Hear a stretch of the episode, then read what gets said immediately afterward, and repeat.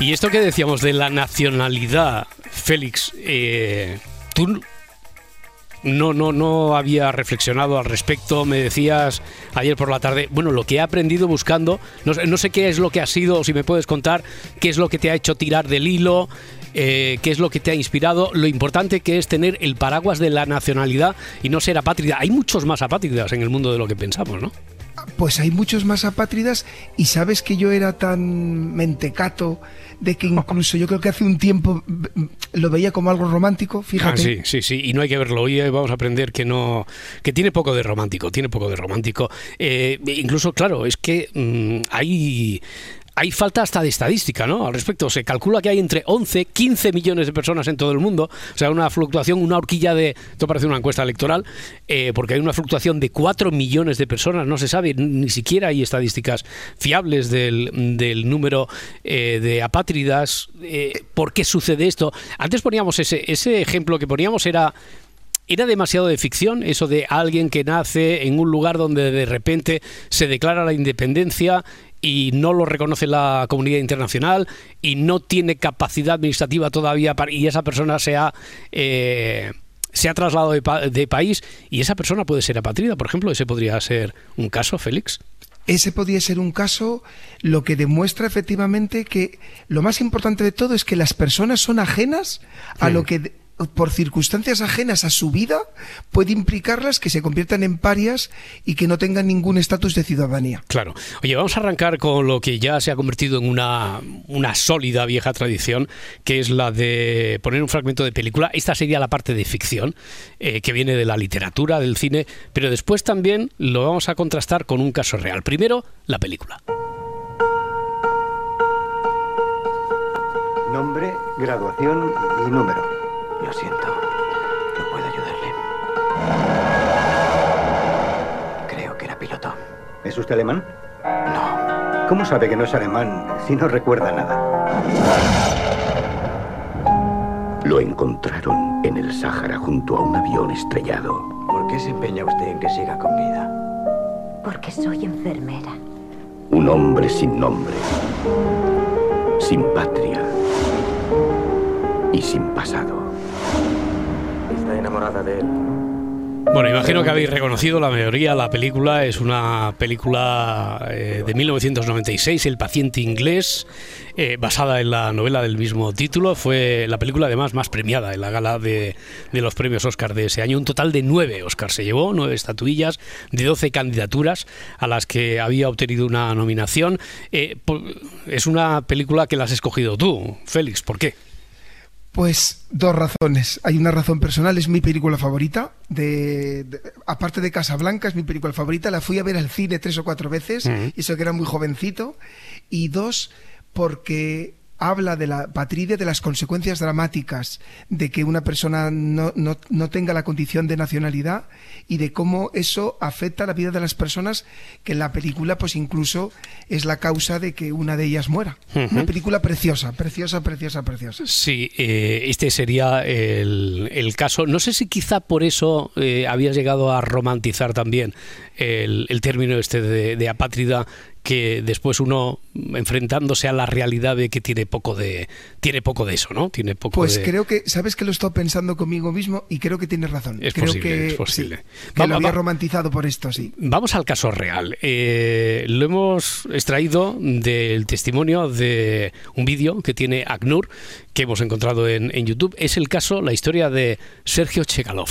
Soy Sergio Chekalov, tengo 74 años y soy apátrida. Mi madre era alemana, mi padre era ruso, era de los alrededores de Yerevan, que hoy es la capital de Armenia. Y hizo la guerra, la Segunda Guerra Mundial, ahí fue donde se encontraron en una columna de refugiados, mi madre y mi padre, se acaba la guerra, se organiza el campamento de refugiados. Y eh, al año más o menos nací yo en el eh, castillo de Wilhelmsthal. Se casó con mi madre y ahí planearon eh, irse a la Argentina.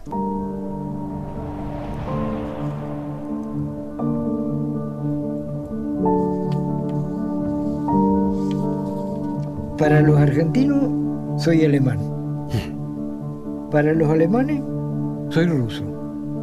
Los rusos dicen que mi padre nació en Armenia. Y Armenia no encuentra ningún papel, así que no me quieren tampoco. Eh, soy apátrida. Soy apátrida, cuenta Sergio Chekalov. Era, era, era apátrida porque creo que ha sido uno de los casos, después entraremos en detalles si tenemos tiempo, pero que es que técnica, jurídicamente parece que no es tan difícil de, de resolver. Un, hecho así, ¿no? Sergio al final fue reconocido como apátrida aquí en, en, España y el ser reconocido así recuperó, por lo tanto, los derechos más básicos y su capacidad incluso para soñar. Pues, cuenta aquí en este, en este vídeo, Félix. Efectivamente, Sergio no tenía posibilidad de tener una tarjeta de crédito. Mm. No tenía posibilidad de tener una nómina, no tenía posibilidad de acceder a la seguridad social, porque ningún país le reconocía como tal. Y con un pequeño cambio, con un cambio de una ley, con un procedimiento que como España luego lo veremos ha firmado una serie de compromisos internacionales, hemos conseguido o se ha conseguido dar dignidad a este señor y que pueda ir al banco, por ejemplo, y sacar dinero del cajero o, que, pueda viajar libremente como, persona que es, es, es, jo, es, emociona, ¿no? De pensar cómo puede cambiar la vida de una persona por algo tan, tan inocuo ¿no? como, como un papel. Sí, formalizar una evidencia, porque es, es lógico que estás teniendo, por mucho que seas la, la administración fría, distante, eh, la estructura del Estado ves ahí a una persona. Entonces esa persona tiene que tener su, y, y hay, hay, que reconocerse, hay que reconocerle los, los, derechos, su derecho a ser persona de alguna manera, porque, a ver, empecemos por ahí. Eh, dentro de los derechos humanos existe el derecho humano a la nacionalidad, Félix. Sí, y fíjate Roberto, un día tenemos que un día tenemos que detenernos a hablar de lo que supuso la Declaración Universal de los Derechos Humanos. Mm. Efectivamente, el artículo 15 de la Declaración Universal de los Derechos Humanos, que es del año de 10 de diciembre del 48, acaba de cumplir ahora el aniversario, nos dice, toda persona tiene derecho a una nacionalidad y a nadie se le privará arbitrariamente de su, de su nacionalidad ni del derecho a cambiar de nacionalidad. Este artículo esta Declaración Universal de los Derechos Humanos no es más que una respuesta a las barbaridades que también en el terreno de la nacionalidad se dieron antes, durante hmm. y después de la Segunda Guerra Mundial. Recordemos, los nazis que deciden privar de la nacionalidad arbitrariamente, entre, entre otros, y sobre todo a los judíos. Judíos sin nacionalidad que después de la Segunda Guerra Mundial tratan de emigrar hacia lo que posteriormente mm. será Israel sin ningún papel de por medio. Eh, alemanes que quedan en los países eh, en los países vencedores de la Segunda Guerra Mundial y que los países vencedores les niegan cualquier nacionalidad. O personas de Europa del Este que, des, que eh, eh, siendo polacos, ucranianos o bielorrusos son expulsados por Stalin y también carecen de nacionalidad hmm. como, como sanción de Stalin. Yeah. Por tanto, la Declaración Universal de los Derechos Humanos implica un cambio de mentalidad, una toma de conciencia que lleva al artículo 15, pero como tantas veces ha pasado, ¿quién nos va a decir hoy con lo que vemos? Esa toma de conciencia y ese artículo, pues en mucha en gran parte va a quedar en papel mojado. Ya, oye, pero eh, tanto fue así que eh, tengo entendido que se llegó a, a, dictar un convenio internacional para proteger a las personas apátridas, ¿no? Eh, que fue así, ¿qué, ¿qué, pasó con ese convenio? Efectivamente, fíjate, si, si nos ponemos a mirar lo que pasa en el mundo de, de finales de la Segunda Guerra Mundial durante los 15 años siguientes, es que hay una conciencia humanitaria muy grande, ojalá la tuviéramos ahora, ¿no? Y en el tema, todo esto que hemos comentado de lo que pasa en Europa con los judíos, con las personas de Europa del Este, con los alemanes, lleva una toma de conciencia de que es necesario que se apruebe un texto internacional, eh, una convención sobre los derechos de los apátridas que se hace en 1954 para reconocer lo que tú has dicho antes, que pasa con, con nuestro amigo Sergio, ¿no? Para que se le reconozca un mínimo de derechos que haga que no sean parias. ¿Pero qué Sin ocurrió? Embargo, ¿Qué ocurrió entonces? Efectivamente, esta convención tiene dos problemas. Una, que no se adhieren todos los países del mundo, ya lo veremos. Hmm. Pero hay países, ahora mismo hay adheridos 97 países en el mundo, pero faltan países tan importantes, vamos a poner tres ejemplos, como China, Estados Unidos o Rusia. Hombre, por ejemplo. sumando la población de esos países, pues ya... Imagínate, claro, imagínate. Claro, claro, y en segundo lugar, ¿de qué nos sirve que se haya ratificado un tratado por un país si luego ese país no regula un procedimiento para reconocer a una persona apátrida como tal? Hmm. Oye, porque para el derecho como tal, eh, ¿cuándo una persona es apátrida? Pues fijaros qué sencillo es. Dice el artículo 1 de la Convención de 1954, dice esto. A los efectos de la presente convención, el término apátrida designará a una persona que no sea considerada como nacional suyo por ningún Estado conforme a su legislación. Hmm. Ya. Eh, si, si, te parece, podemos entrar en las principales causas de, de, Porque antes poníamos un ejemplo, un ejemplo casi de ficción que salía aquí de, de Rondón. Pero, eh, ¿cuáles son las principales causas de, de la patridia? Pues mira, a ver si te pasaba, a ver si os pasaba, chicos, lo mismo que me pasaba a mí. Yo antes de preparar este programa aprendo tanto preparando el programa, yo pensaba, no sé si os pasa a vosotros, así pensando en frío, digo, no, la causa principal de la patridia tiene que ser las migraciones internacionales, ¿no? Mm. La gente que migra a otro país y que en el ínterin pues se queda su, su, nacionalidad. No sé si podía pasaros lo mismo a vosotros. Sí, sí, sí, sí, por, por eso, por eso, y, e imaginábamos que eran muchos menos de los que parece, cuando te dicen 11, 15 millones de personas que pueden estar en esa situación, no sé, Edgar, tú, te, imagino que no te imaginabas una cifra así, claro. Hombre, no no, pero lo primero que piensas es en eso. ¿no? Claro, en refugiados de guerra, claro, etcétera. Sí, sí, sí, vale. sí, Pues atención a este dato alucinante. La mayoría de las personas apátridas nunca han salido del territorio donde han nacido. A ver, a nunca. ver, eso, eso, eso no lo tienes que contar entonces, ¿no? ¿Mm? Es fuerte, ¿verdad? Es fuerte. Hay un informe del ACNUR de la que me quito el sombrero porque es gracias a esta campaña del ACNUR, de la que hablaremos también, no sé hoy la, la próxima semana, por la que, se, por la que yo he tomado conciencia de este, de este problema, que se hace en el 2017, fijaros, mm. que llega a tres conclusiones. Y ya veréis cómo, como siempre, conectamos con las mismas cosas. Qué casualidad, chicos, que más del 75% de las personas apátridas pertenecen a un grupo minoritario dentro de un país. Mm.